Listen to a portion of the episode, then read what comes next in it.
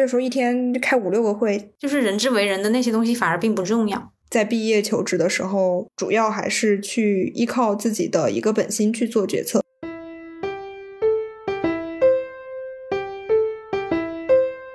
Hello，Hello，很高兴认识你，欢迎收听元宇宙。元宇宙是一档聚焦年轻人当下生活、工作、学习的中文播客节目，在这里有年轻人最真实的焦虑和最具体的选择。主持人圆圆是二一年刚从北大毕业的社会新人。你将从圆圆与嘉宾的对谈中了解年轻人的真实生活，倾听年轻人的声音。大家好，我是圆圆，去年刚从北大毕业，现在在广州的一家国企工作。本期我们讨论的主题是互联网的工作日常，邀请到的嘉宾是我的同学小鱼。小鱼，你跟大家介绍一下自己吧。Hello，大家好，我是小鱼，我目前是在北京一家互联网大厂做管培生。好的。嗯，你跟大家说一下，就是你当时是为什么会选择现在的这个工作的吧？我刚毕业的时候，其实对于那个职业这件事情是非常无措的，因为我无论是在大学还是在研究生期间，只要接触到工作这件事情，嗯，都感到非常抵触。基本上每一次的时候和所谓社会意义上的这个工作相接触的时候，我都会觉得。就自己性格里的有一些东西，它就会被扭曲变形，就有很多我，呃，我本来不认同的东西，不得不去接受。比如说，当我在实习的时候，我在公司的时候，我被告诉说，员工的价值就是应该为公司创造利益，我就觉得非常的离谱。就为什么我作为一个，我作为一个个体，我作为一个实际存在的人，然后我的价值是给公一个公司创造价值。所以对这个东西我一直都是非常抵触和不向往的。嗯，当我想到工作的时候，就是我没有说有一种幻想，说要成为一个杀伐果断的职场强人，或者说成为一个大老板，或者说是呃大领导这样的这样的幻想。所以我在毕业的时候对这个职场的选择其实非常抵触的。我相当于是随着大家的这个嗯，就是求职的一个趋势。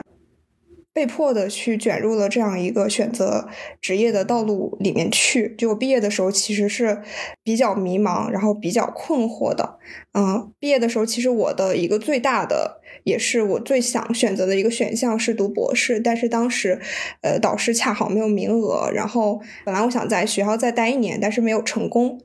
嗯，导师当时是劝我说：“你这么多年一直在学校里待着，其实一直也没有去看过社会上是什么样子，说不定去看一看对你也有帮助。”其实，在毕业的时候还有各种方向的选择嘛，比如说，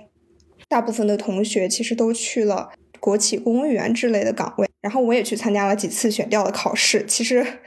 我其实并不是很想去这个公务员单位，或者是。国企去工作，因为我非常明确，就是这个，它大概率不是我想要的生活，所以我在整个过程中，我其实有参加过选调考试呀，然后参加相应的一些面试，还有国央企的面试，然后也没有拿到几个 offer，但是我到最后都没有选择去。还有就是其他的方向的话，就比如说我还拿到了一个我非常喜欢的一个媒体的 offer，但是他的工资实在是太低了。我是觉得我已经就是在学习这个领域投入了这么多年了，我现在就是我希望有一个独立自主的生活，不希望就在我工作之后我还一直要管家里要钱，所以说这个选择我是非常痛苦的放弃掉了。嗯，另外还有就是我我确实是投了一些互联网公司，本来我是完全不想去投互联网公司的，但是我发现好像没有什么别的选择，然后就去投了一些大厂。嗯。有一部分大厂呢，他是觉得就是我相关的一些实习领域、实习经验不是很丰富，所以就是挂的比较快。然后，嗯，我目前在的这个大厂，相当于是他不是特别的呃注重呃我的这个实习经验，他更在意人的这个潜力吧，然后就把我给招进来了。嗯，我当时选择这个地方一个非常重要的原因，实际上一方面是因为他工资相对来说可以让我。在刚开始工作的一段时间内，获得一个不用受家里资助的一个生活，这是一方面；另外一方面是，谦虚了。我记得当时那个待遇是我们听到了以后说这个是一个没有办法拒绝的待遇。我记得当时就是我们在那个家园餐厅，你当时跟我说这个的时候，我说这个真的没有办法拒绝，谦虚了，谦虚。啊，你继续，你继续。对，挺高的，对非常高。对。然后另外一方面，其实有一个原因，是因为他在。对我的培养计划里面，给我许诺了一种，嗯，至少在最初阶段和我的价值观比较契合的一种生活，所以我当时选择了它。嗯，但是实际上就是，我其实我其实对于对于工作这件事情，我刚才说对于工作这件事情其实是觉得很抵触，然后没有什么向往。但是我经常在看一些职业纪录片，或者说是，呃，就是职场的一些文章的时候，会觉得。一直在向往，就是有一种可以自己一辈子去投入钻研的事业，然后不管这个事业里面乱象有多少，呃，至少它的这个底层价值我是可以认可的，然后我就可以一直坚持下去去做。所以就是我的这个理念，实际上很多人都说过，我说我特别的理想主义，就是在这个社会里面，这种理想主义是很难实现的。这也是我现在就是选了一个。非常实际的生活，然后内心又这么的理想主义，可能就是我一直过得比较拧巴的一个原因吧。嗯，大概我在毕业的时候，这个求职的或者说选择工作的心路历程就是这样。嗯嗯嗯。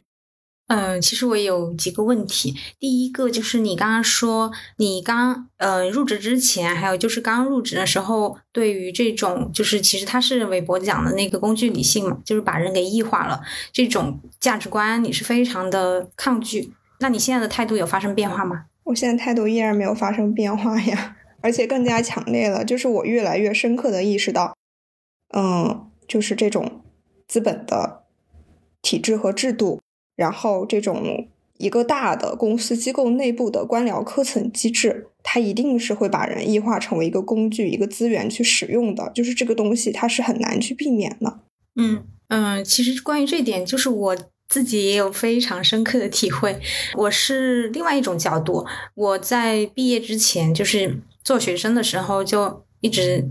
都是做了二十多年的消费者嘛，没有做过生产者。我一直就。对于一个人的价值，我就不是特别的功利主义。比如说这个人哈，呃，比如说我觉得他性格很好，或者他很风趣幽默，或者是说他他身上性格任何地方有我觉得有亮点的地方，我就觉得这是一个非常好、非常值得交往的人。但是当我真正工作以后，我就会发现我之前所欣赏的那些。特质，他在工作中可以，甚至可以说就是一无是处，没有人在意你有没有那些呃美好的品质，或者是说有没有什么呃人性中的亮点、闪光点，没有人在意这些东西，别人只在意你能不能做一个好的工具，你能不能去做一个所谓有价值的人，就是你一个人，你在这个社会上生存，你一定要有你的价值，这个价值就是其实就是那个韦伯说的异化，就是你一定要通过某一种。行为，你要去生产一些东西，去产出一些东西，你要向这个社会证明你可以获得那样的薪资。这一点长久以来使我就感到非常非常的痛苦。我之之前的想法是，就那种天真被打碎的那种感觉，就是呃，原来我之前一直都被保护的这么好，我从来没有见识到呃这个社会的残酷。工作一年多了，现在我可以说服自己，能够认为他在这个社会上存在是合理的，而且我也认识到了。个人去反抗这种丛丛林法则的一些力量的渺小，虽然我也很讨厌这样的生活。第二点就是你刚刚说那个，其实你以前哦，你之前说那个单位，就是我也知道，就是你特别特别想去的那个媒体，他当时工资是有多低啊？是几千块吗？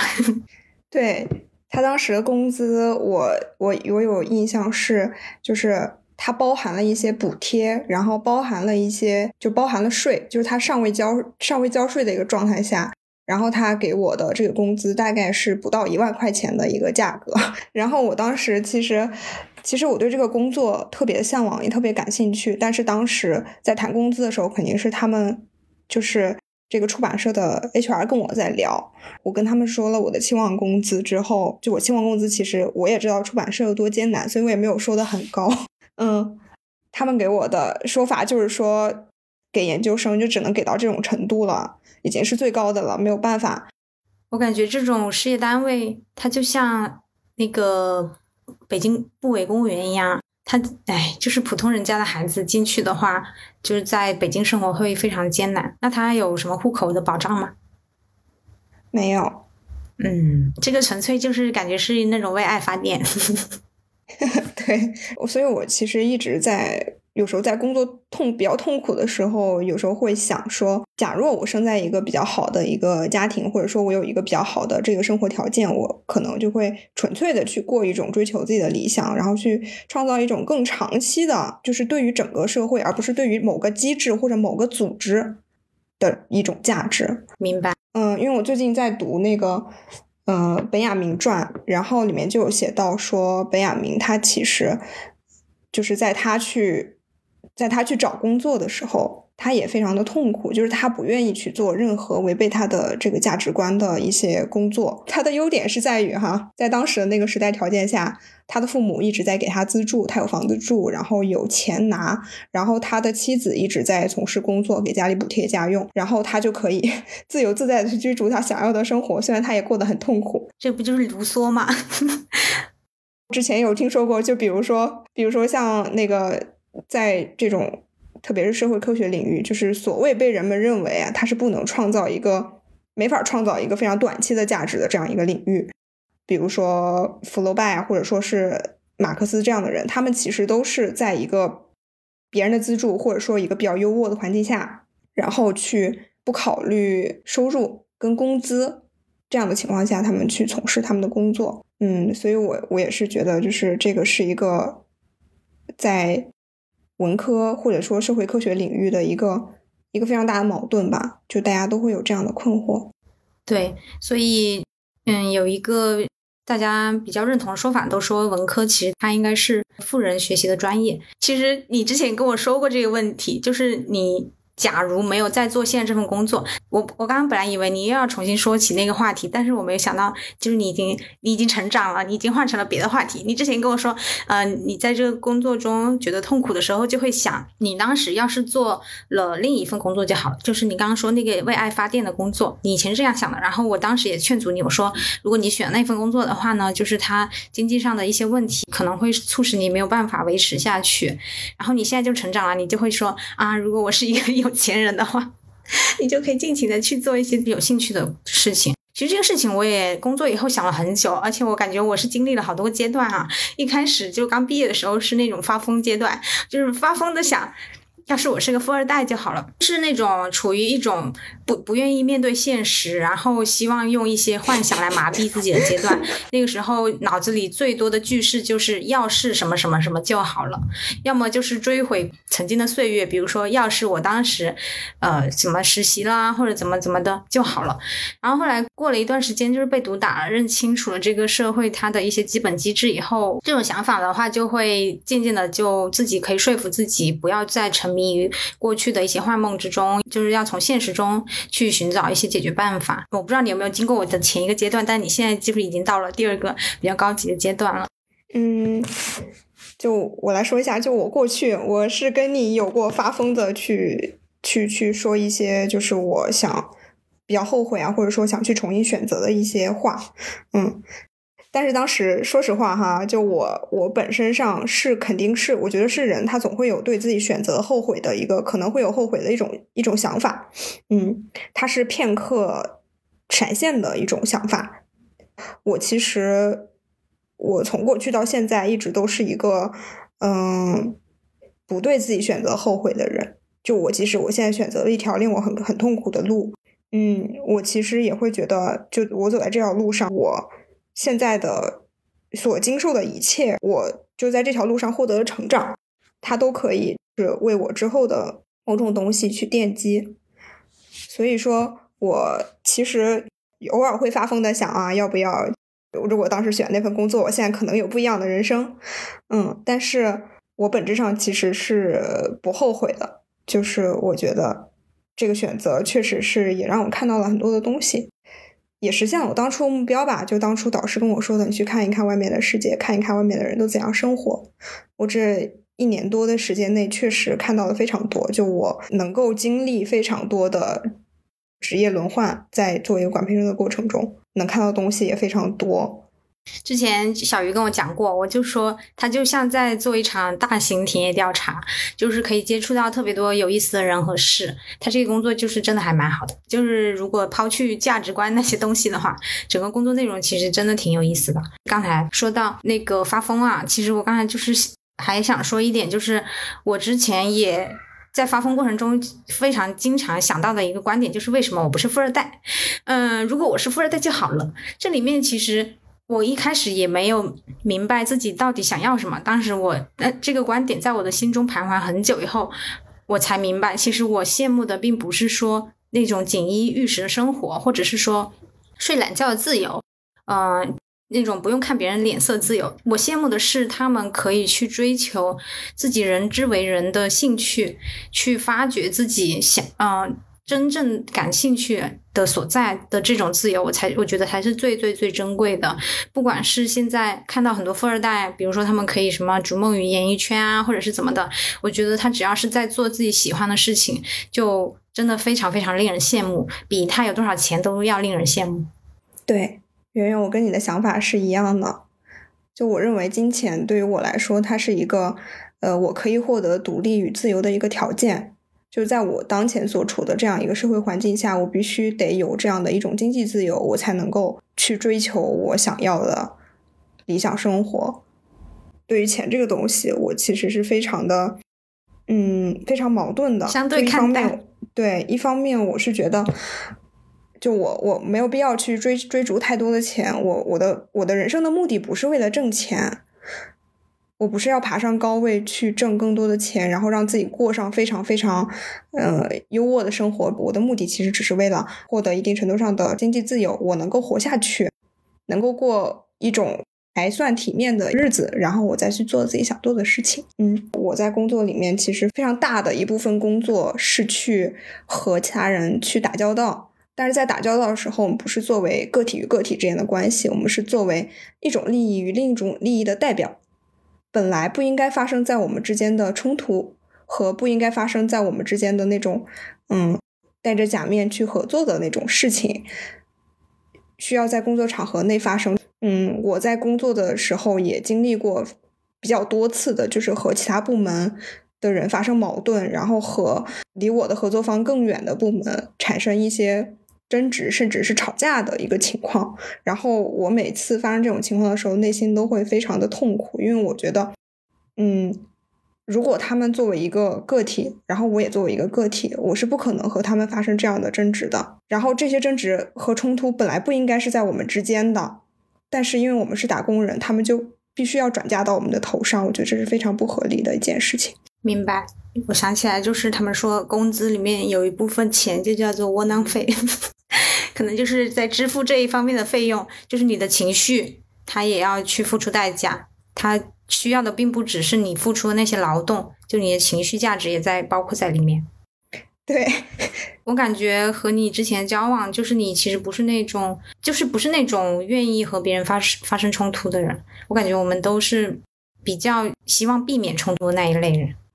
嗯，就是工作到现在，我其实嗯有有过几次破防瞬间吧，就是被气哭了。但是这样的性格，就像你刚才所说的，我们平时认为好的、美好的性格，它在职场里面反而变成一件非常不好、对你非常不利的东西。就是因为我的这样一种不想与他人发生冲突的性格，我经常会把这种冲突咽在我自己的嘴里。就我需要自己一个人去承受这件事情。就比如说，我当我去和另一个部门去，嗯，去争取一些资源，然后他对我的态度可能比较差，或者不愿意去合作，他认为他那里的资源非常有限，然后这个时候我就没办法做到像别人一样，比如说升级到他的老板，让他的老板去去对他进行施压，然后我就有的时候就只能比如说求一求他呀，或者怎么样。我就觉得这个就对我来说非常的痛苦，这件事情太可怕了。怎么还要求一求啊？好卑微啊！对呀，就非常卑微啊！就现在，说实话，就作为产品经理啊，这个我因为我之前经历了一个比较漫长的产品嗯这个轮岗过程，然后现在是就相当于定在一个部门里面去做一个固定的职位，然后我在做做的就是产品经理的这个岗位。然后产品经理其实本质上他的就是协调的各方是非常多的，因为它实际上是相当于一个要拉起来研发、测试，包括视觉，包括你的业务方，然后以及公司其他部门所有的人拉在一起，然后为了达成你的这个项目的这个目的，然后你要去做这个项目的负责人和。推动这个项目一直进行，直到它顺利上线的一个人，在这个过程中，你身上的要肩负的那个责任是非常的大的，就所有人都可以推卸责任，只有产品经理不可以。我我不太懂，我代表那个外行人问一个问题啊，就是比如说你们做一个产品，是一般是由一个人一个产品经理来负责跟完，就是你以上说的那些那些流程吗？从一个企业的层面上，然后他如果要做一个项目或者做一个事情。一定是要有一个一个人来为他负责的一个总负责人，就是一旦这个事情它被分散到多个人的头上，那么这个事情就就在公司的层面上，这个效率是会降低非常多的。当有一个人能够为他负责，为他承担所有的责任，那么这件事情就通常来说，嗯，就这个人会非常上心，然后这个事情就通常会推动的比较顺利。嗯，这是我说的是这个，呃。公司层面上的一个一个一个原因，就是他为什么要给一个项目去指定一个完全负责他的人。然后在产品经理的工作里面，其实就像你刚才说的，一个项目如果他要推动下去的话，那么一般是会有一个主产品来负责所有的事情的推进和跟进。嗯，他就相当于是这个项目的总负责人。然后越大的项目会有越多的产品参与，我但是总的来说肯定有一个人。嗯。所以你会经常就是现在刚入职一年多就担任那个总产品的角色吗？嗯，这个这个事情其实，嗯，它跟我入职的时间长短，我觉得关系不是很大，因为现在所有的大厂都在紧缩的这种情况下，产品经理其实是越来越少的。公司首先。裁掉的就是产研这方面的资源，因为产品可以可以减慢迭代，它依然可以运转。原来是这样，我一直以为裁掉最多的是运营。运营，嗯，运营这个事情确实我不是很清楚啊。对我们来说是一个一个特定的业务，它有非常多的项目要去推行和运转，但是公司里面就部门里面真正能够有高职级。非常多的经验的产品其实并不多，然后新人也是需要去担当这样的一个角色，就是说，不管你是老是新，只要他认为你，呃，已经还比还算比较了解这个领域了，你都会去要去承担这样的责任。可以感受到就是大厂的残酷，但是这样成长速度也会很快。嗯，我想问一下，就是。就是我作为一个外行，整天看一些那种什么虎嗅啊，他们发文章啊，他们就会说，现在因为这个互联网寒冬嘛，很多员工他为了避免裁员或者是低绩效，就会很有那种呃加班的压力。你你会有这种压力吗？嗯，我这边的话，其实加班的压力不是特别的大。嗯，不不是说客观上的压力，就是那种呃，因为要。就是也其实也算是一种向上管理吧，就是他要让老板看到自己在努力，然后为了避免裁员，为了让别人看起来自己好像付出比别人更多努力，而去主动或者被动的去做一些有意义或者无意义的事情。这样的一些主观的行为，就是你会觉得你或者是你们的管培生群体会有这样的情况吗？就是卷吗？实际上，对，就是卷。但是它是一种，嗯，有，我觉得它会稍微有一点那种表面上的卷，就是它是一种可能没有什么意义的卷。嗯，这个现象是肯定肯定会存在的，这个也是跟竞争的机制、淘汰的机制相关。然后在部门内部的话，其实。我觉得还好，因为一方面老板是他不太在意这种这种形式，就只要你工作做得好，就把安排给你的工作做得不错，嗯，他认为就是还可以，也不会特别的去关心我们去加班了多少时间，然后什么时候什么每天每天下班什么时候走之类的。啊，我觉得这个很好哎，但实际上我觉得在在互联网公司里面，其实就还是有非常多人处于一种。得看老板脸色下班的成的情况，其实也是跟跟你那边可能会有一些类似之处，就是不同的部门，它会有非常不同的风格。有一些部门可能它就是要看你的加班排名。救命啊！部门内部也搞排名啊！你刚刚说到这个，我就想到，我就想到，就是其实找工作。除了分体制内外这个大板块以外，就是就算你进了某一个大家人人称赞的好公司，你也不一定能过上大家口中那样的生活，是因为这个事情的随机的概率真的因素真的非常的大。呃，你的直属领导他才是决定你每天的工作和生活开不开心的一个最最最重要的因素。就我在国企的感受是这样的。对，其实对这个东西。我们自己是很难去选择的，即使你在毕业之前你去实习过，然后认为各种氛围条件都非常好，然后最终你去了这个部门，但是你作为一个公司的员工，就是你你无条件的要服从公司的各种调动的指令，所以说就这个东西真的是非常难难以控制的。嗯，所以只能自求多福这样嘛，嗯，只能控制自己的心情。对，就是自求多福。就是我发现，比我可能待的时间更久的那些产品经理，就是他们可能就是未来的我嘛。我要看我的前辈他们现在过着什么样的生活，然后我之后很大概率就会过上一样的生活。他们是不是有的就实现财富自由了？哎，对，就是有一些已经买房买车，实现财富自由。对，但是他们对，那这不就是你理想生活的基本条件吗？就是你实现了财富自由。但是有一件非常重要的事情是，即使是有房有车，这个房跟车通常对你来说意味着长达三十年乃至更久的贷款，然后它其实是会，就是我感到非常恐惧的东西，就是因为这个你你你的一个负债，然后你就被跟这种讨厌的生活，嗯，这种挣钱，对这种。这种这种挣钱，然后养家这种生活完全绑定在一起了，你没有办法再去做任何的 gap 或者逃避了，你也甚至没有办法休息一下，因为只要你休息一下，它就会中断，它就会停滞。那所以其实你是一个嗯买房意愿比较低的人吗？嗯，我我其实是这样的，其实其实家里有房，我是觉得我买房的意愿比较弱。非常重要的原因是，我认为只要买房，它就会限制我之后很长一段时间的自由，甚至就是限制我一辈子的自由，捆绑你的人生。对，就我是一个在经济意义上非常非常明确的一个保守主义者，就我对风险非常的敏感。那像你这样说的话，因为你现在是在北京嘛，那你对北京户口会有执念吗？我对北京户口是没有执念的，因为我觉得，首先第一个原因是，就北京户口它对我来说的，它对大多数人来说的价值，其实是为了他的下一代能够在北京更好的生活，能够就改变过去好多代人的命运，然后仿佛仿佛他获得了北京户口，他就改变了过去好多代人的命运。对，然后他就他就让自己成为了京一代，让孩子成为了京二代。然后在北京以一个非常高的起点过上更好的生活，我觉得非常多人的想法都是这样的，所以他们认为户口值那么多钱，他值得一辈子为这个户口去拼命。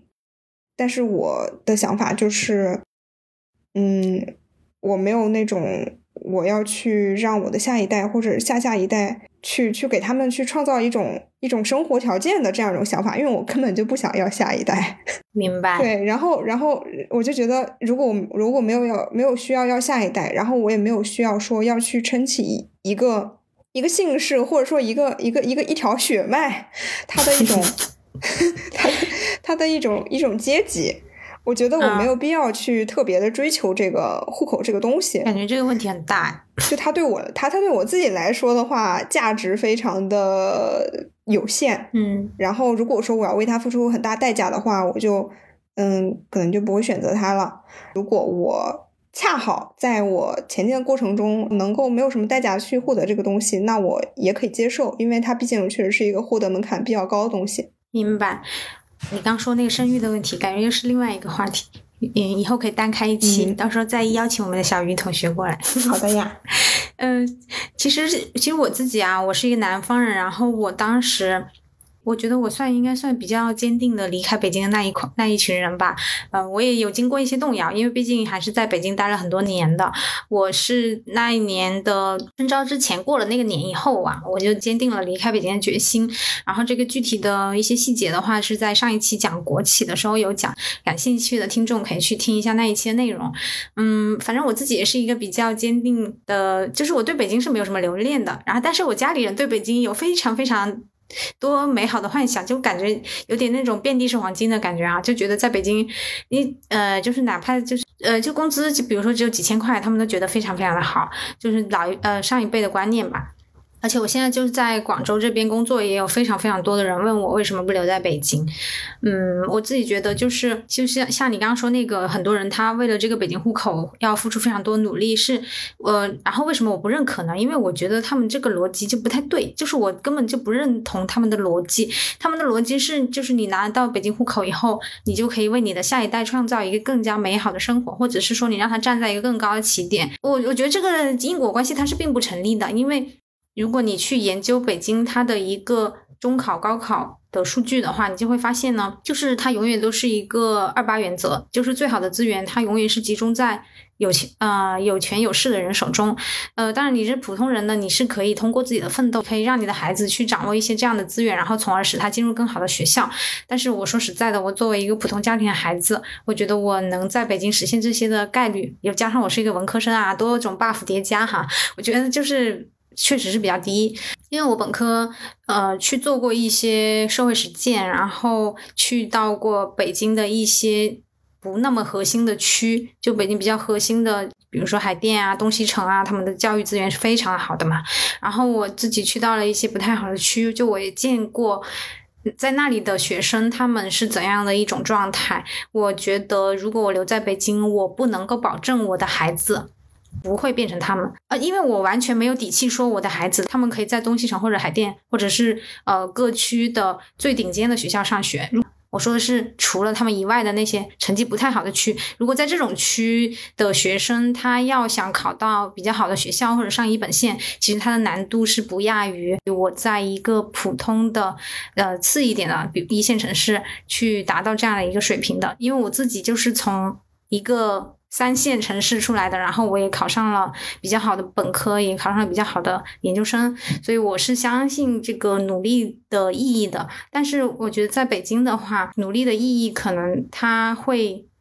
相对要让步给权力和金钱和资源，所以我对于获得北京户口就能够让自己的下一代过上更好的生活这个逻辑，我是完全存疑的。而且我也可以想象。就算我实现了，我要付出多么多么巨大的代价？我觉得那样的代价对于我来说，它也不是我想要追求的目标。对，我是觉得，我是觉得其实是不太成立的。就是就是，你你在北京打拼不一定代表你就可以给他创造这样一个生活。但是讲真哈，那种有能力获得北京户口的人，他一般都能够给他创造这样的条件。真的吗？对。就是现在大量留在，嗯，现在大量留在海淀中关村那边的一些鸡娃的父母，实际上就是，嗯，因为学习好而获得北京户口，或者是因为这个在职场里面获得一个很高的位置而获得北京户口，或者是因为成为公务员而获得北京户口的一个主要的人群。然后他们在拿到这个北京户口之后，一般。是可以给自己的孩子创造一个比较好的教育条件，从而去至少说让他们的孩子走的比他们当时走的那个艰难的路更轻松一点。因为我们也知道这个教育不平等确实是存在的。嗯，我就有一些想法，就是比如说，嗯，因为你可能是在江苏那边，那边教育资源，我觉得可能会比河南要好一些哈，我也不是很确定。但是河南什么江苏啊，人家是广西人呢，你怎么回事啊？啊？这边的情况 怎么回事？哦，广西，我觉得就是，就当我在当我在河南的时候，嗯，那个人们的这个生存跟竞争压力非常之大。就就在我在想，如果我真的有一个后代，我肯定不愿意他生活在河南啊。然后我觉得这个这个思想，可能非常多的人都会都会有类似的想法，因为真的非常的累。当时我们，嗯。我们在那个初中、高中的时候，都是早上五点多就要起床，五点十分吧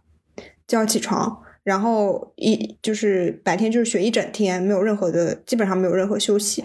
非常的累。然后在明白高考大省啊，对，然后在高中的时候，嗯，高三的时候是每一个月放一天假。就是如果说让我去选择我的孩子，如果我有孩子的话，我的孩子要生活在什么地方，我肯定不会选择河南。然后可能很多人他会有类似的想法，同时他又觉得北京的这个孩子们的这个教育水平会好一点，然后被好大学录取的概率会更高一点，然后孩子能够更轻松一点。一方面。有些人可能这么想，然后另一方面可能想，就北京教育资源是最优秀的。如果我的孩子在北京，那么他就可以有更高的概率去考上顶尖学府，也会有这样的想法。我觉得他都是有一定合理性的。明白了，嗯，其实这个明这个问题里面，它还有一个南北差异的问题。因为我之前就流经这件事情看了非常多的。文章分析就各种各样的讨论我都关注过，然后我就发现其实南方人很多会想要回到南方。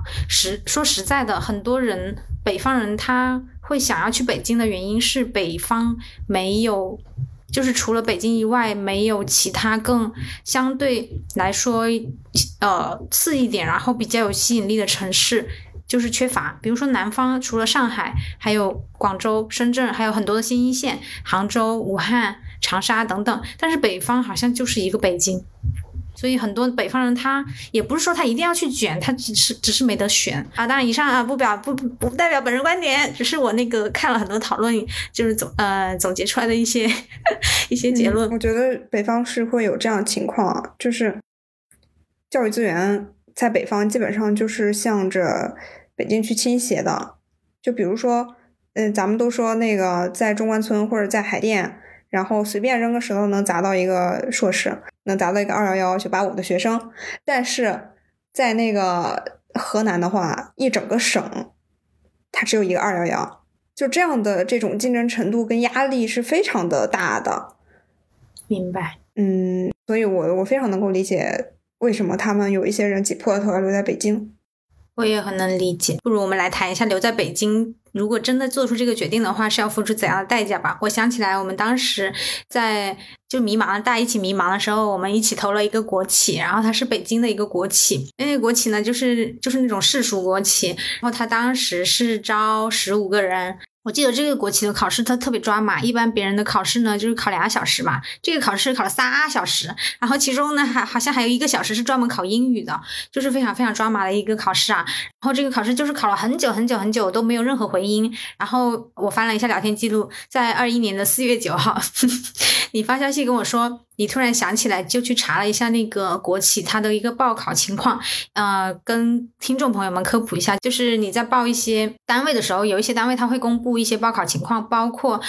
你的竞争对手他们的姓姓名、学校、专业还有人数都会有，有的单位它会总结出来。然后像这个单位呢，它就是已经公开了，然后就是小鱼你给我发了这个情况，呃，就说呢，它是招聘十五个人的岗位。有多少人报名呢？有两千六百个人报名。然后这个两千六百个人，他是只只是说北京地区就有两千六百个人报名。然后这两千六百个人里面，我们来说一些比较那个有代表性的数字吧。其中清北加起来是接近三百个，然后人大呢是超过四百个，央财呢有超过三百五十个。你说这种考试就是他。就是你想要留在北京的难度有多大？你说两千六百个人只有十五个人可以入选，是难道意味着剩下的那两千五百八十五个人，难道他们都不够优秀吗？难道他们就是差到了哪里去吗？我感觉这个事情就像考公务员一样，就是他就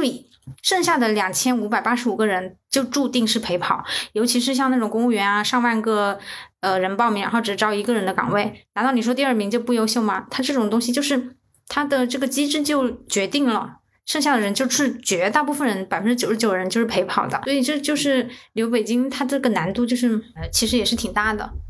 嗯，就是这样的一种情况。我就想到我之前嗯投国央企的时候，有拿到一个 offer，然后是拿是拿到的北京一个国企的 offer。当时我去投这个岗位的时候，就这个岗位只招一个人，然后在第一轮那个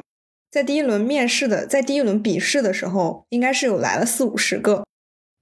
然后后面又有呃二轮的群面加笔试，然后三轮又有一次面试，然后我当时就是会觉得就是嗯太难了，就是我我拿到当我当我去拿到这样一个 offer 的时候，因为它太难，所以我也非常犹豫。我觉得就是这可能是在北京去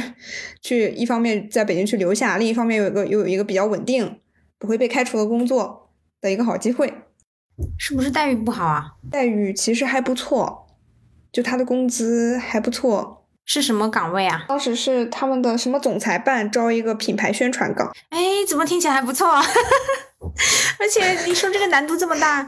哦，你当时就是怎么的放弃？这难度确实也挺大的。是，但当时一方面就是我当时面试体验非常的差，因为我觉得那些面试我的人，他们非常的看不起人。就是在我去在我去进行面试的时候，他们非常冷酷，然后基本上就是没有人抬头看我。啊，这是一个面试礼仪的问题。我一直在一种我在我在我一直在一种压力非常大的情况下面试，然后他们问的问题也非常尖锐。你你要户口的打算怎么样？然后你家里有几个人？然后你你是不是独生子女？你如果在北京发展，那你之后怎么赡养老人之类这种事情，他们全都问了。然后我体验非常的差。天呐，就差问你有没有结婚了，这太可怕了。问了呀，问了我有没有男朋友，男朋友现在在哪里，然后之后怎么样，就是会不会会不会，就是男朋友去别的城市之类的问题都问了。我感觉这些问题归根起来就是一个问题，就是他想要求证你的稳定性。他怕你 跳槽什么的，感觉应该是有一些之前的惨痛教训吧。可能是之前招的人就是离开的比较多。其实我觉得他也不是，他不仅仅是一个说留在北京卷不卷的情况，他是一个当时求职季整体的一个严峻的这样的一种情况的一个管中窥豹吧，非常小的一角，然后来向大家展示一下。我记得就是之前就是看到过非常。很多就是让我觉得甚至是有点可笑的一些招聘要求，比如说我之前看到一个一个公司，他说他要文科状元，啊，我不知道他在干嘛呀？他为什么要文科状元？就是他都不是那种教教教育行业，你知道吗？他不是招教辅老师，但是他要文科状元，就是我就嗯，我真的心里很多问号。为什么文科状元和文科第二名有什么区别吗？它有什么太大的区别吗？反正就是就是会经常看到这种很可笑的东西，而且还然后还有就是有时候你反正我那个时候就经常投简历，然后就石沉大海。有一些公司吧，就是你都不知道他为什么会拒绝你，就是你为什么会你有时候会问自己，为什么我连这个公司的这个简历关都过不了？我记得就是你当时说你投了你们家乡的一个什么养猪的，它其实是一个。嗯，我当时反正反正他的他他给出的工资非常的诱人，挺 大的。我认为，我认为如果如果要回到老家，然后又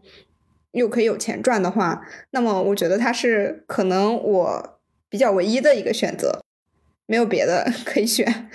嗯，我我也记得你当时说过，对，而且你当时跟我讲的时候，我心想，我就说。这不是稳过吗？这至少就是那个，你肯定你投他，就是就至少可以过过简历关吧，至少能面上吧。然后后来好像就是也没有进面试哈。当时是那样的，它是一个算是畜牧业的一个行业，它生它会生产一些这个饲料吧？是不是？啥忘了这段剪掉吧。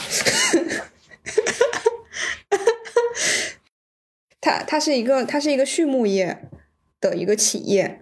它给就是。需要招聘的，就跟我的专业还比较契合的一个方向是类似于品牌宣传之宣传经理之类的一个角色。然后这个企业，因为我之前也有了解过一些，它是还是比较有社会责任感的一个企业，在传统行业里面，它其实看起来还是还是还是挺有一些所谓的社会责任感的。然后。他选择的工资也特别高，我记得当时他的这个什么品牌的这个经理的工资，好像是比北京的互联网大厂工资还要高一些。其实当时北大我也不知道这个岗位具体投了多少人，反正那个群里是有几百个人。我本来认为这是一个就是又脏又累的一个传统行业，应该没有多少人投吧，然后我应该投一下，差不多也就能过吧。没想到，天呐！可是那个群里有几百人，但是这个专业对口的只有那么几个人呢。我说实在的，你招一个品牌宣传在清北，真的就只有小小的一群人，就是我觉得应该不会超过五十人，怎么群里可以有几百人？我也不知道什么情况。但是你是如果论专业对口的话，他要到清北来招，他肯定是要招这个专业的。所以你说你连这个简历都没过，我真的很费解。当然这样的事情发生在我身上也非常多次，很多公司你都不知道为什么，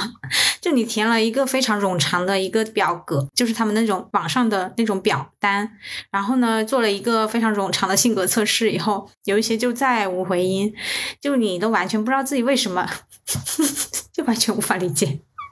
就不知道他们到底要了什么人，我也不知道是什么情况，就是因为品牌宣传经理，不管专业对不对口，大家都能投，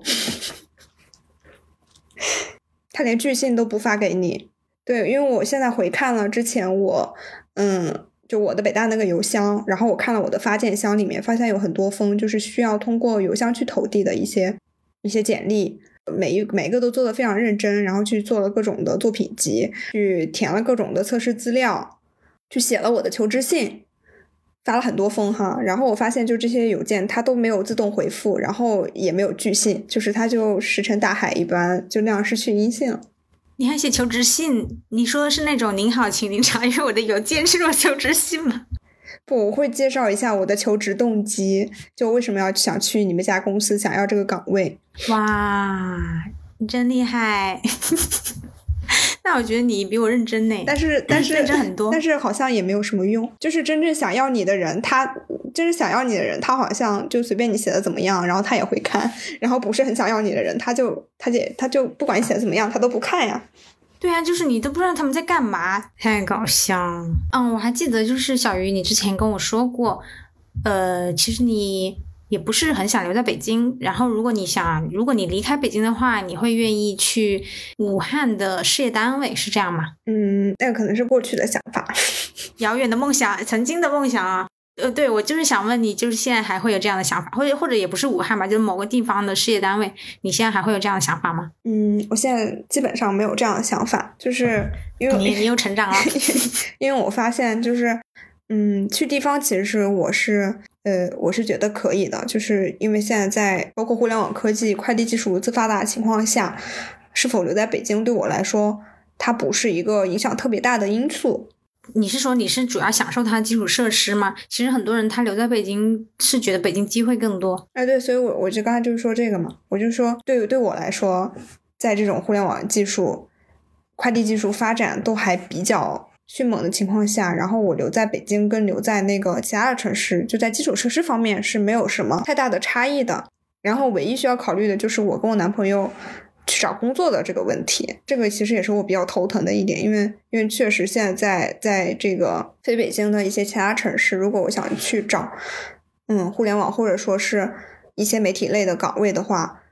会比较困难。感觉你说到男朋友这个，嗯，可以和那个婚恋的 单独开一期，不如我们来开始下一个话题吧，就是你现在。呃，工作了一段时间了，就是在回想之前找工作的时候，有没有有没有多谢那种不不录之恩的 offer 的？就是你感谢他，幸亏没有录取你。我觉得应该没有吧？啊，竟然没有吗？那如果当时就是北京公务员，如果录上了，你会想要去吗？北京公务员啊，我可能会非常的犹豫，因为因为他确实一个是一个，就是就我们虽然所有人他可能都有一些理想主义的成分在。但是毕竟还是会有一些现实的成分，然后我觉得我的这个理想主义的成分比较高。但是如果说它是一个非常具有诱惑力的选择，我是说现在的你去想，而不是说以当时的想法去想。就现在的你还是觉得北京公务员它会是一个很有诱惑力的 offer 吗？我依然会这么觉得呀，因为它确实是一种，就是对于你之后的一个，嗯。一方面是比较体面，然后另外一方面就是，呃，在其他眼中，其他人眼中可以比较受到尊重的一种职业的，就是一个样本吧。嗯，所以我认为它依然是一个比较有诱惑力的选择，但是我应该会坚定的放弃它。就它对我有诱惑，但我要放弃它，就这样的逻辑。嗯，就是我为什么要放弃呢？就就其实和我之前不选择公务员是一样的。我对于公务员或者是国央企的一个向往，嗯，有有向往的部分。向往的部分在于，一方面，我认为就是它可以比较清闲，就我可以有非常长的业余时间来安排我自己的一些生活。然后另一方面是我认为，如果在这样一些单位工作，会有更多的人因为你的这个职位而愿意去给予你一个基本的尊重。这个基本的尊重其实本来是应该整个社会所有人都享有的，但是在实际的情况里面，可能你你得有一个这样东西，你才能够有这种尊重。这个也其实也非常的非常的矛盾和令人痛苦，但现实确实如此哈。天呐，就是你为什么会有这样的感想？是，嗯，难道也不应该吧？你现在这份工作应该也可以有这样的尊重。就是为什么会有这样的想法？我觉得不是这样的。就如果你体会过去一些机构去办事，或者说去就就找一些可能本来跟你没有什么关系，嗯，但是虽然但是他是社会公职人员，然后你必须要去找他去办你应该办的一些事情的这种场景。你会发现，嗯，不管你挣了多少的钱，你在什么样的公司里面，你其实都是没有任何的，对于他们而言是没有任何所谓的这个价值或者说可可尊重的这个性质存在的。他们会把你当成一个就是就是跟他们不在一个层级的一个人，这种感受会令人非常的不爽。明白，但是这样的这样的时刻应该不多吧？不多。嗯，不多，而且其实我会怀疑，就假如说你只是你你只是一个基层公务员，然后你你也不会跟人家说啊，我是那个什么的，我是某某局的，然后你给我办一下这个，好像应该也不会出现这样的情况，而且也不会因为你说你是某某呃部门的，然后人家就会给你，就是我是觉得，如果我们去做公务员的话，应该也没有到达那样的层次，就是要别人因为你的要看你的面子的层次。不是说看你的面子，就是就我的理解，可能不是说，嗯，我去要求别人，或者是命令别人把我跟他放在同一个层级上，而是说他认为他的这个层级是更高人一等的。嗯，很多的公务员这样认为，所以如果我和他处在一个层级，然后他可以平等的去看待我啊，就包括我跟小区居委会这这些人沟通的时候，嗯，我认为他们是没有把群众跟他们放在同一个层级上去看的。嗯，你说的这个问题，我我我懂你的点了。这个问题其实它在全国是一个非常普遍的问题，但是其实我觉得它有一个应对方法，就是他居委会其实他并不知道你是干什么，不知道师傅你是干什么的，你可以骗他呀，你就说我是那个什么北京市委什么什么的，就他也难，就是他也不无从核实啊。嗯，这件事情对我来说很难，就是啊，好吧，好吧，因为其实对呃，可能像我们这边没没什么，我感觉我基本嗯也不能不要立 flag 啊。就你说这种情况，我呃没没怎么见过，但是我可以理解。所以我我本来刚才你刚刚跟我说的时候，我想的是那种去政府办事，我想你去政府办事，他也不知道你是公务员。哦，原来你说是这种情况，那那就还挺好理解。你可以跟他说，我男朋友是什么什么什么的，或者是呃，你男朋友是那个警察呀，嗯，这都可以嘛，军官啊，嗯，就是要注意不要露馅儿。军官还挺容易露馅儿的，那个一看那个样子就知道了。对，我是觉得这种东西它可能并不明显，它不能非常明显的去去。去表示出来，就是比如说，当你去做一些疫情登记，当你去写做一些户籍登记的时候，你被要求去填写你的嗯工作单位、你的岗位，这个东西它会影响到非常细枝末节的东西。明白了。就比如说，嗯，当我因因为疫情被困在老家的时候，我现在是一个。就我就是一个普通公司的一个员工，对他们来说，我自己非常急迫，但是他但是他们要以非常随意的方式去对待我的诉求，在这种时候，我就在想，就我我如果是以另外一个角色的话，他们会不会给我一些基本的尊重？嗯，要不我给你提供一个让你宽慰的视角吧，就是如果你是北京市的公职人员，你根本回不了家。就是你根本出不了京，这个确实有点令人宽慰。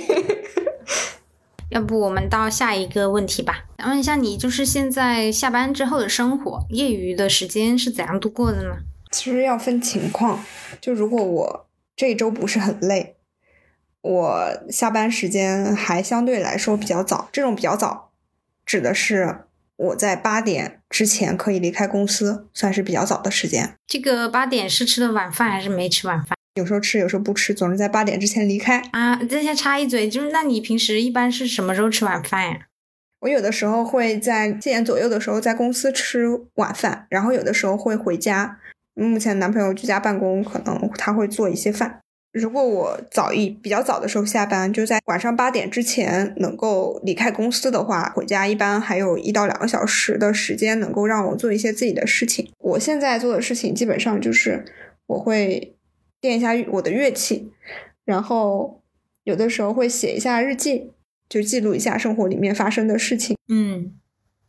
你刚刚说你在看《本雅明传》，我就觉得很心虚，我已经好久没有看书了。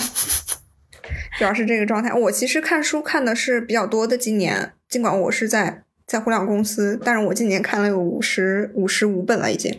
看的书会比较多。然后有的时候是会在在公司午休的时候看一些书，有的时候是会在下班之后或者是周末的时候看一下书。刚才小鱼说了自己是怎么度过业余时间的嘛，然后那我也来说一下我吧，就是我是在国企，其实我的业余时间会相对比较多。实话实说哈，我确实有非常非常多的时间来反思自己。刚刚小鱼说他就是下班下的早，八点能够下班回到家一两个小时的话呢，我们看得出来哈，小鱼是在努力的提升自己。但是我就发现呢，就是我的时间比小鱼多，我很。明确的发现，就我自己经常并没有得到一个充分的良好的休息与自我提升。我刚刚也说，就是其实我很长时间没有看书了。我感觉我自己可能是那种目标驱动型的，就是如果你给我一个 DDL，那我可能就会马上的行动起来。但是如果不存在一个 DDL，就是比如说有个人跟我打卡呀或者怎么的，我可能就会比较能够坚持去做一件事情。但如果没有这个事情的话，我可能。如果那个目标它看起来如此的缥缈、如此的遥远的话，我就很难去坚持。尽管我有大量的时间，我会发现呢，我实实在在的浪费了很多的时间，而且它会影响到我的睡眠。因为浪费了时间以后呢，你这个自己心里又很愧疚哈。就像那个脱口秀说的，他说就那个昨天没睡好，今天早点休息，明天不能这样啦。就是经常会有这样的呃一些心理活动。而且因为我每天早上要八点半上班，所以我要七点十五起床。这个晚睡带来的后果呢，它就是非常的直接，而且非常的痛苦。那就是我第二天可能整个人的脚步都非常虚浮哈。我想问一下小鱼，你平时是几点起床啊？啊，说到刚才那件事情，我也有，我也有想到说，嗯，如果说我是在一个我自己心里已经不是很健康的情况下回到家里，就比如说我加班到很晚，加班到十十一二点回到家，或者是我，嗯，这样就是在工作里面受了一些委屈，然后回家回家就是心里非常难受的情况下，然后我也会非常颓废，就回家就就不想动了，就是躺在那里刷手机，会有一种。所谓的对自己时间的一种代偿，就是一旦我加班，然后我就会睡得更晚，因为我觉得就自己的时间被挤掉了。比如说我晚上加班到十点回家，然后我洗澡完了之后收拾一下，可能就已经十一点了，然后我可能会玩手机玩到一点多再睡觉，因为我觉得就是我的个人的那个那种放松还没有真正的开始，我还没有真正的享受我自己个人的时间，所以我要通过刷手机来去弥补。我其实自己知道这是一件非常不健康的事情，但是就是很难去控制，嗯，然后这种熬夜也会让我早上很难起床，去公司之后也会可能效率会稍微低一些，所以会其实其实我认为这是一件非常非常糟糕的事情。嗯，所以你 几点起床？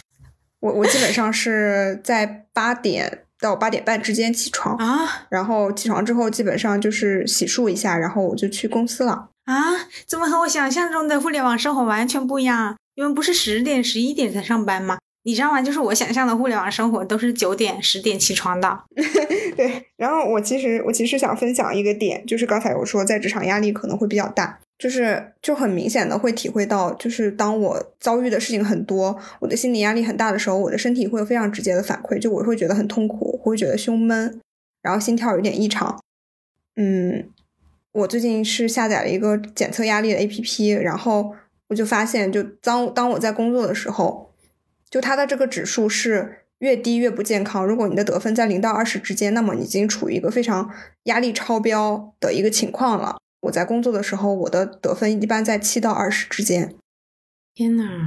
呃，这种是那种贴身的吗？贴身的那种人工智能吗？对，是我的手表上的软件。手表。对，哦。然后它是通过我心率的那个变异性去识别的。其实我工作不是特别的高强度，就是加班可能可能就占到百分之三四十这样的一个情况下，我自己的这个心理状态，包括我的身体状态，都已经处于一种很糟糕的情况了。完全能够理解，就说有有时候那个工作它可能本身并没有多难，但是它随之而来的精神压力才是最致命的。不，它很难。一方面它很难，另一方面它精神压力又很大，就是它很它它它确实很难。就是这个这个工作是让我觉得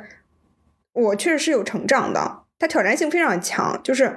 你不断的要去处理各种各样的问题，就这个问题它随时就会来，然后每个问题都有可能让你崩溃。嗯，是那种技术性的问题，还是说交流上的问题？都有。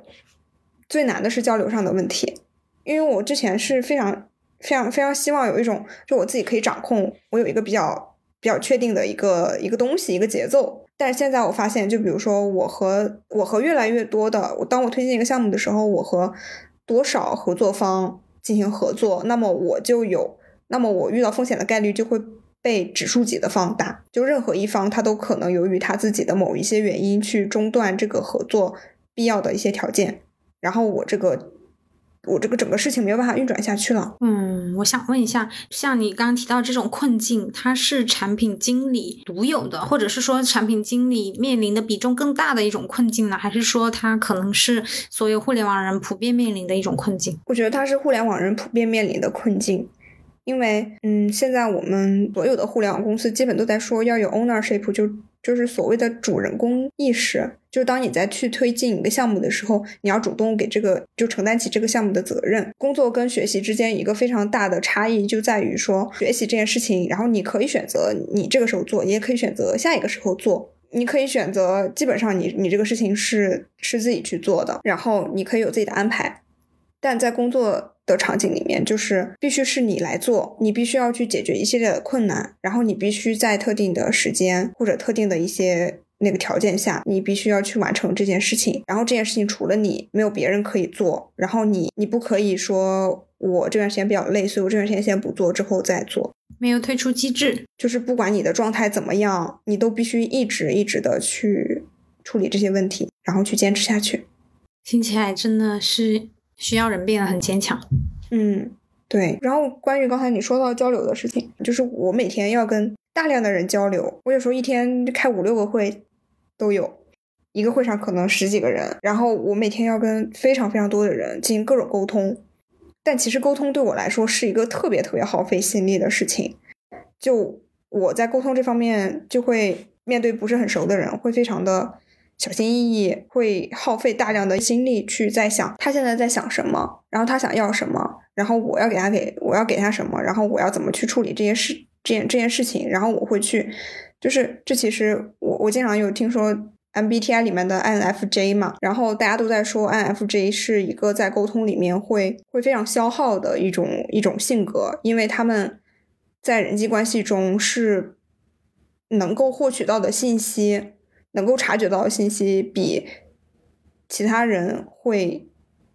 就是要更复杂一些，就是他不仅要去处理语言上面的一些信息。那个情景下面的一些信息，他要处理非常多的语境，然后这个人背后的一些一些微妙的这个这个想法，然后甚至他他的一些潜意识，然后这些东西我都要去知道。然后我一方面要去考虑，就是他那边的想法是什么；一方面我要达成自己的目的，就会变得非常的非常难。就每次沟通下来，我都会觉得很累。但是很多人他们对他们来说，沟通就像喝水一样简单。真的吗？我不信。对，就是很简单，他们就是可以，是可以非常非常游刃有余的去进行各种沟通，让别人帮他办事。但我对我来说就很难。你说的是你的同一届进入公司的人，还是说那种老油条呢？嗯，都有，就是跟个人性格相关。要不我设问你一下吧？你觉得如果我在你那种情况下，我是会和你面临一样的情况，还是你觉得我是属于那种游刃有余的人呢？就是你不用不用怕得罪我啊，你直说啊。我觉得你可能会跟我面临一样的情况。啊，我本来是以为你要说那个，然后我就可以反驳你，我就说我和你是一样的人格，就是那个呃那个什么人格测试啊，我也是 INFJ。就我我我认为我认为你也是一样的，就是就是特别是你是那种非我我认为你是那种非常非常细心的那种人，然后你会关注非常多的细节，你也会关注其他人的一些需求或者说一些就他自己没有关注到的一些事情，然后如果是你。处在产品经理这种角色上，你要关注的东西太多了，你会非常的痛苦。就是你，你这个信息流，你就是 over 了，宕机。懂了，懂了，理解，理解，明白。就是我发现现在就唯一的出路，就是只有把更多的事情去让那些真正应该负责他们的人负责，不要把所有事情都放在我的头上，要不然我就真的受不了。感觉这个需要修炼的还是沟通技巧。对，沟通技巧和心态吧。嗯嗯，现在小鱼是在是在北京，然后我是在广州嘛。呃，其实现在就是多地的疫情都呈现出一个新的高峰，然后尤其是广州啊，嗯，我我在网上就是扒了一下，我们这个两个地方最近三天，就是说从前天到今天更新的新增本土无症状的疫情数据，我来读一下哈。广州的话，从前天到今天更新的数据分别是八千八百三十七。八千零一七千八百八十二，北京的数据是一千六百四十八一千八百六十两千五百九十五。就说呢，这个疫情它现在就是比较严重的一个时候啊。想问一下小鱼，就是有没有在疫情的影响下，就是工作和生活有没有发生什么变化呢？嗯，发生的变化的话，最最大的影响其实就是我们需要居家办公嘛。它带来一个非常直接的一个影响是，嗯，就我在家的这个工作时间。因为首先我早上不需要就起得很早，然后去通勤。我一般都是在临近工作之前十分钟起床，然后我睡眠时间是我觉得会比之前更加健康一点。你你你们开会不开视频吗？你不怕就是蓬头垢面吗？不开呀，我们开会不开视频。然后在整个就是整个工作的那个时间里面。我觉得会，我觉得会有一些非常不健康的成分啊，比如说我如果在家里工作，然后我一旦就投入到工作里面的时候，会经常忘记很多事情，比如说忘记喝水，然后忘记去提前点外卖，忘记上厕所，对，它就会导致 我在家里经常口干舌燥，然后中午吃饭的时候一般都是到中午工作差不多结束，然后才去开始点外卖，就导致中午吃饭吃的很晚，午觉也。基本睡不好，甚至有的时候就没有什么时间去正常的吃饭。就是我可能在吃饭的过程中还要去解决一些问题。要不我给你提个建议，就是你每天调个闹钟嘛，每天十点啊、十一点啊，就点个外卖嘛。我其实之前也有这样的想法，但我发现就就是十点或者是就十一点的那个时候，我基本上都在开会。哦，那你的意思是说，如果你在公司的话，吃饭时间是不用？处理工作任务的是吗？嗯，基本上这样的。它是有两个原因，一个就是我在吃饭的时候，我可以直接去到食堂，直接吃到这份饭，我不用提前为他做什么事情。另一个就是我在吃饭的时候，基本上就是我们。部门的大家一起去吃饭，也不会有什么，除非是有人打电话给你，不然是不会处理各种问题的。但是因为现在大家都在居家，所有人都没有了那种工作时间的一个概念，就会导致无论什么时间都有人来找你。因为大家吃饭时间也不一样，那你下班就是整个总体的工作时长，或者是说你下班时间有没有因此而延长了？其实我觉得说下班时间的这个概念，就它就已经没有了。如果我在家工作的话。我随时都可以拿起我的电脑处理工作的问题。一旦想到某件事情，我就可能得把它做了。就比如说，我如果是在公司的话，下班我一般是不带电脑回家的。然后回到家之后，我我基本上就处理自己跟自己生活相关的问题。如果我有什么对于工作上的一些事情的想法，然后我可能会临时稍微记一下，然后第二天再带到公司去处理。但现在就不一样了，就我自己就得处理这些问题，然后。因为大家这个工作，大家都是在家里工作，还是刚才的那个问题，就是在什么时候都有人来找你，晚上也是会有的，所以没有什么下班的概念，就是你随时要面临各种各样的电话和消息。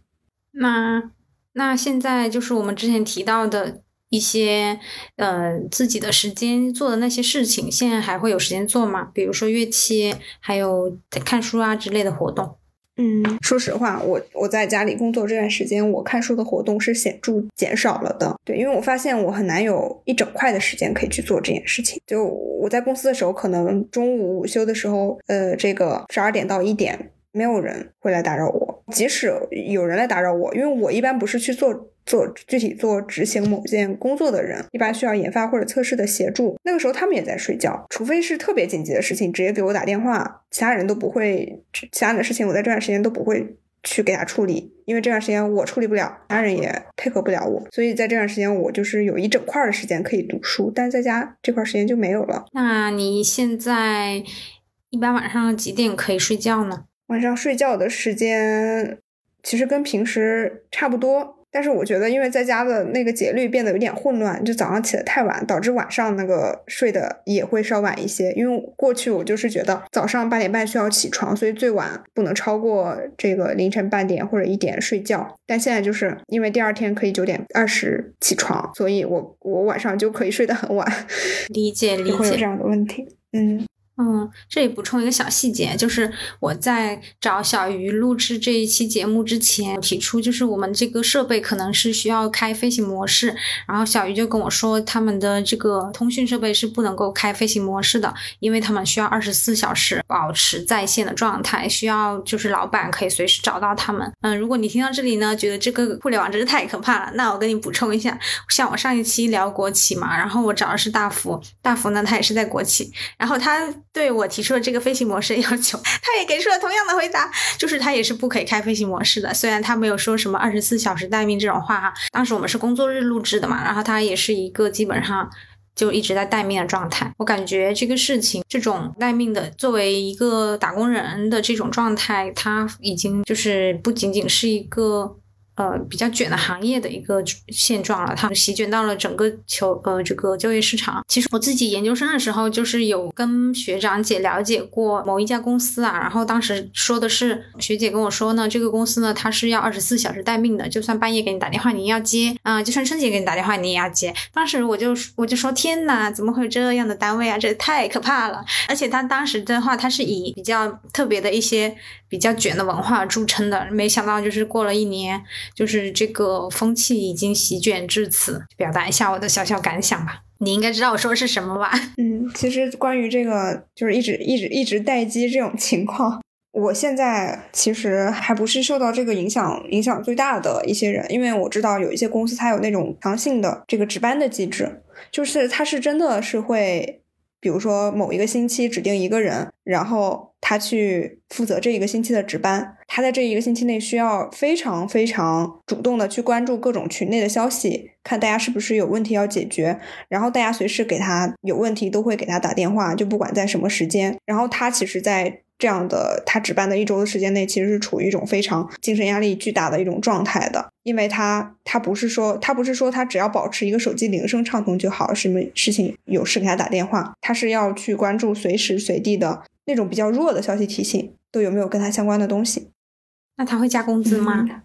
我也不太清楚呢，不知道会不会加。那小鱼就是，那你一般双休会被打扰吗？双休的情况，我其实。其实对于我的这份工作来说，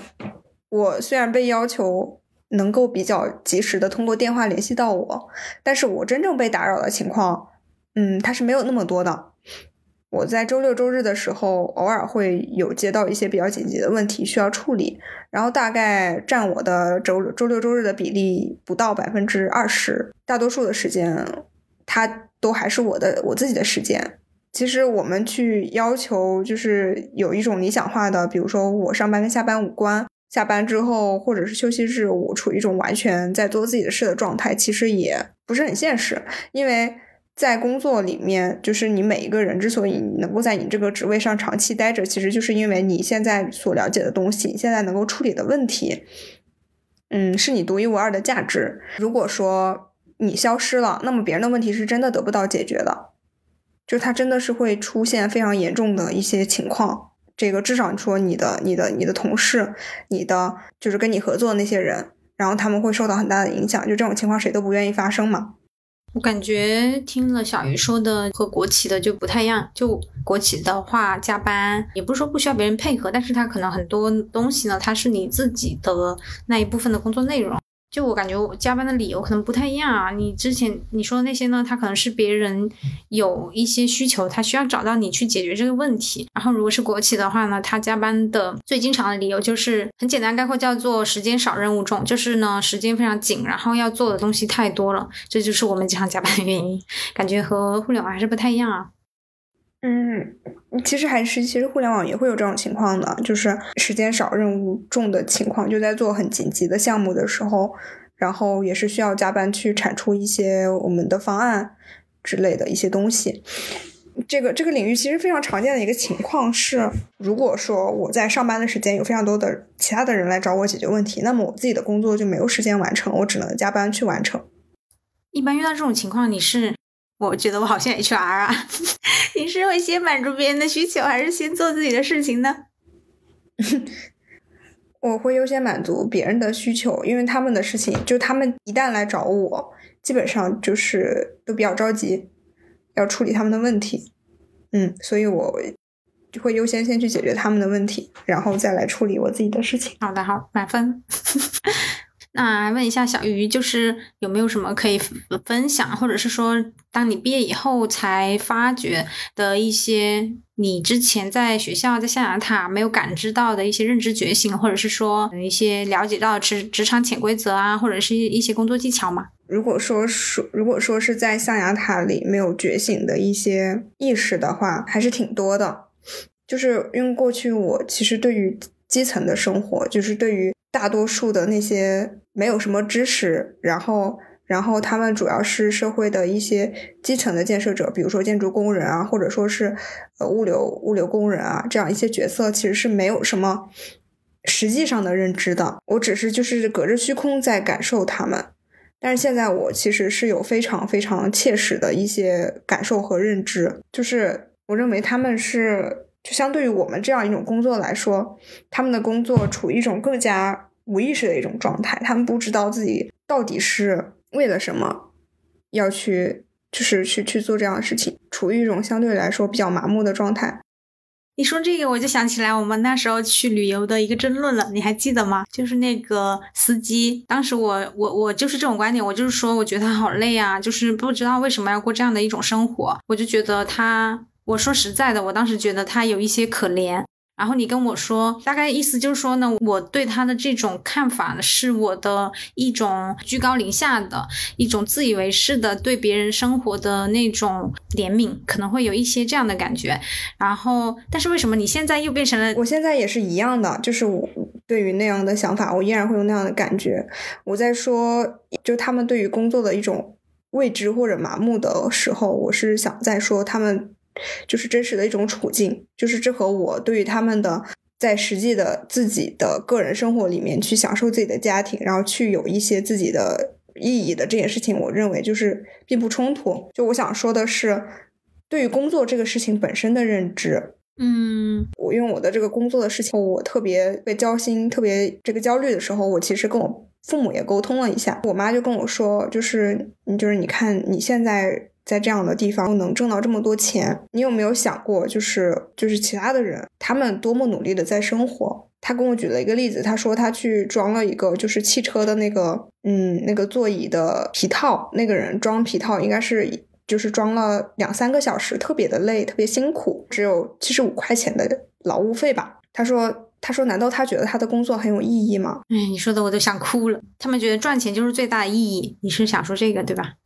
嗯，你说的这个其实我有想起来，就是之前好像是香港那边他们有一个综艺，就是叫那些富二代。我说的富二代是那种真正的富二代，就是他真的要继承家产的那种，叫他去体验那个基层，像你说的那些，比如说劳力工作者的一天哈。然后呢，他们体验之前会觉得穷人之所以穷，是因为他们不上进、不够努力。但是他体会了一阵子以后呢，他才发现，就是他并不是不上进或者不努力，他只是呃体力劳动已经占用了他过多的，就是他占用了他整个人，消耗了他太多了，所以他已经没有力气去思考那些东西。然后像你刚刚说，就是你妈妈说的那个，他非常辛苦的做了那些，只赚了七十五块钱，他好像没有什么抱怨。我在想，他是不是不是说他没有抱怨，而只是他可能已经没有力气去想这件事情了。我当时只是说那个司机，我是觉得他就非常辛苦，他这样的生活有什么意义？我觉得我当时还是那，就是象牙塔嘛，没有做过生产者，一直是在做消费者，会觉得他们生活的太辛苦了。基层的工作者们，他们不是生存就那么麻木的，他们只是就是生活没有给他们机会去思考。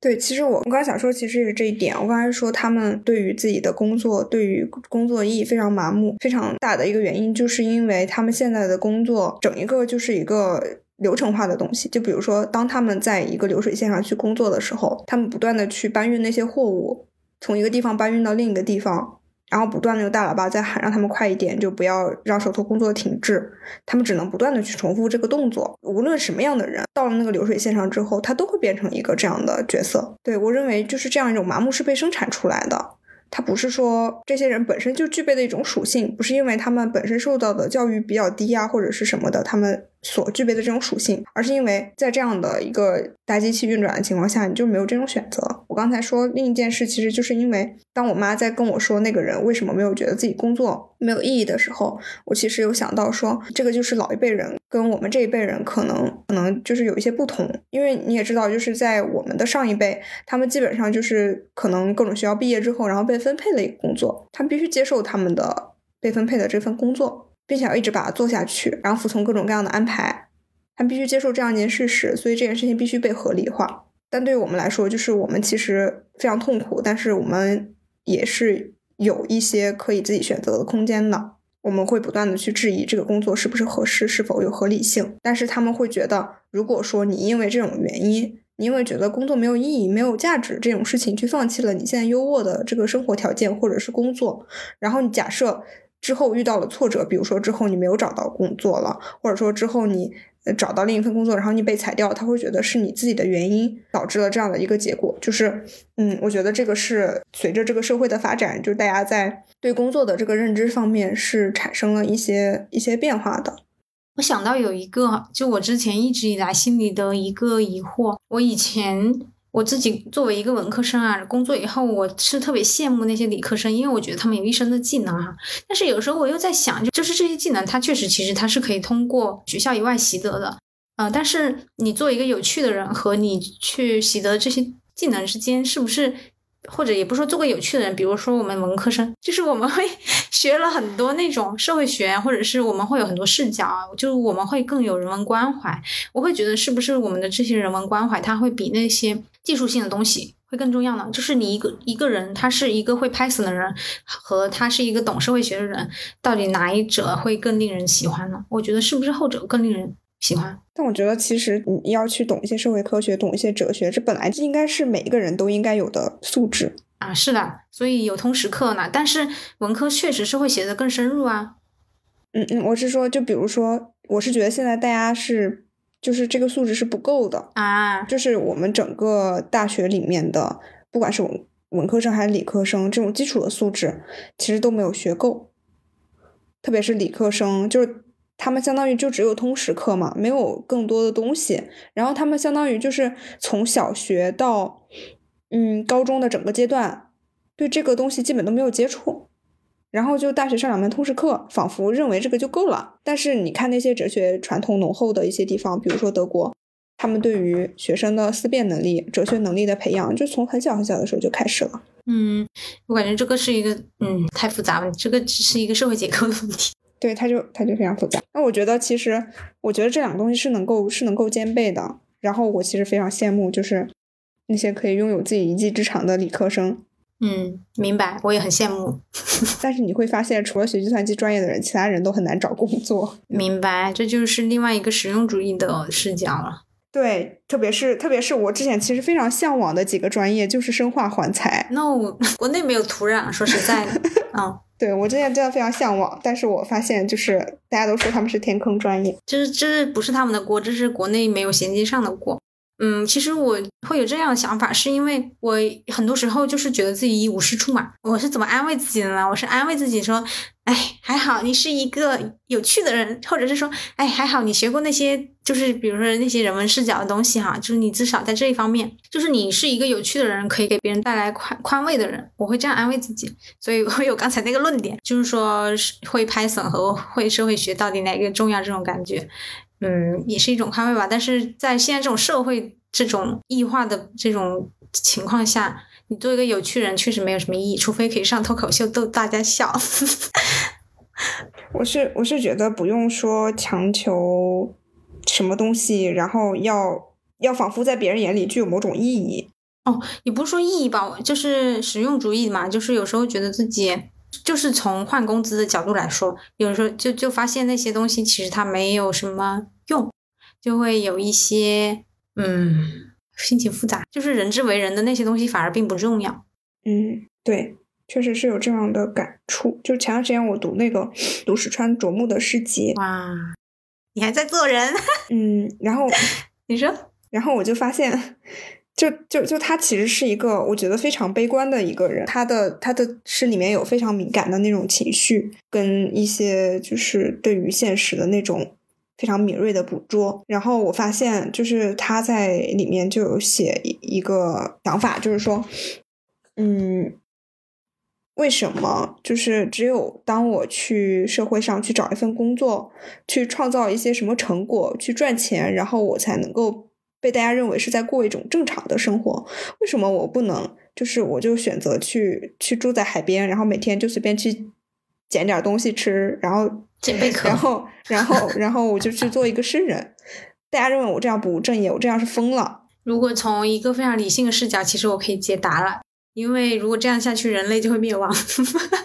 所以就是人类的一个生存本能。但是总有人要去做诗人呀。可以可以可以可以可以做，所以又回到我们说，就羡慕，其实有钱人是可以做诗人的啦。他没有钱也可以做诗人，没钱人也可以做，但是会面临更大的压力，但是会过得比较痛苦，就是会受到两个方面的攻击，一个方面是来自于自己的那种生活的贫寒所带来的攻击，另一方面就是来自于自己的家人，就是除自己之外的其他人对你的不理解。但我是真的就是很希望大家都有。可以有朝一日可以有自由的去做诗人的 这个机会啊！你说的这个不就是共产主义吗？就是人人什么就得到了极大的满足，然后呢，他们的素质得到了极大的提高，呃，然后那个挣钱就不是什么第一要务，什么什么。就可以，他说就可以去做自己任何自己想做的事情。就比如说，你就你就想钓鱼，你就可以一直钓鱼；你想你想去写诗，你就可以一直写诗。对，先培养闲情逸致。还有个是谁说的？说人类将会是马克思吗？他说人类将会有大量什么上午学习，什么下午工作，然后晚上读哲学。这谁呀？谁说的？是，反正我记得是谁讲的，我有点忘记了。我感觉我毕业以来就一直在探索自己的内心吧。我现在想。做的事情就是自由职业者，就是我想做一些靠自己创造的东西来获利，然后又有一定的自由，然后呢，他又不用去每天到一个固定的地方打卡，不用做那样的生活。其实我觉得 UP 主那种自媒体，我觉得他们就还挺……你你你你有关注那个 VV 可爱多吗？我我说实在话，我很羡慕他的生活，就是他的视频都是那种自己的创意视频，然后也展现他自己的天性。可以过得很好，很嗯很好，嗯，所以从播客开始喽，因为不想露脸。你好像之前就有想当 UP 主的那个想法，嗯，我是觉得做做那个做自由职业者挺好的。如果是我的话，哈，我肯定做不了自由职业者。为什么？因为我觉得最开始的时候说过嘛，我是一个非常惧怕风险的人。然后，如果是自由职业者的话，我可能无法保证自己的生活。就比如说，就我的命运掌握在他人的手里。比如说，我如果即使是我现在在工作，虽然说我的我的工资涨幅或者什么的，是否要开除我的权利掌握在他人的手里，但是只要我工作足够努力，我可以完成任务，然后我就可以一直拿到这份钱，保证自己的生活。但如果我做 UP 主，比如说我的视频播放量很差，我不知道为什么，然后然后我的收入也没有了，我也不知道该如何生活了。所以，就我对自由职业者一直都，我其实心生向往，但我觉得得有钱才能 才能做。